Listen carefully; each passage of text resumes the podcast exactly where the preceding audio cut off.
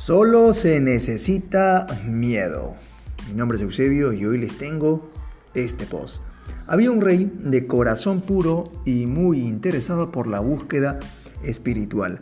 A menudo se hacía visitar por yogis y maestros místicos que pudieran proporcionarle prescripciones y métodos para su evolución interna.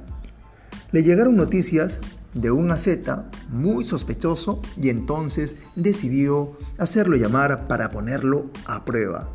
El asceta se presentó ante el monarca y este, sin demora, le dijo, o demuestras que eres un renunciante auténtico o te haré ahorcar.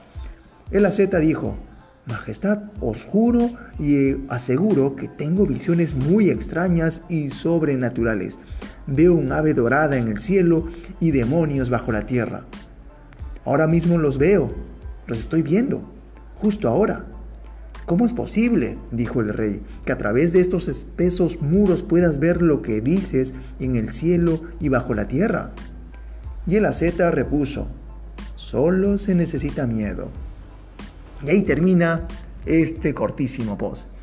Caminar hacia la verdad es más difícil que hacerlo por el filo de una navaja. Por eso, solo algunos se comprometen en la búsqueda, ¿sí? Y otros nos perdemos en el miedo, en la duda y prácticamente no optamos por esa búsqueda del camino de la verdad. Así que ya lo sabes, enfócate en la verdad.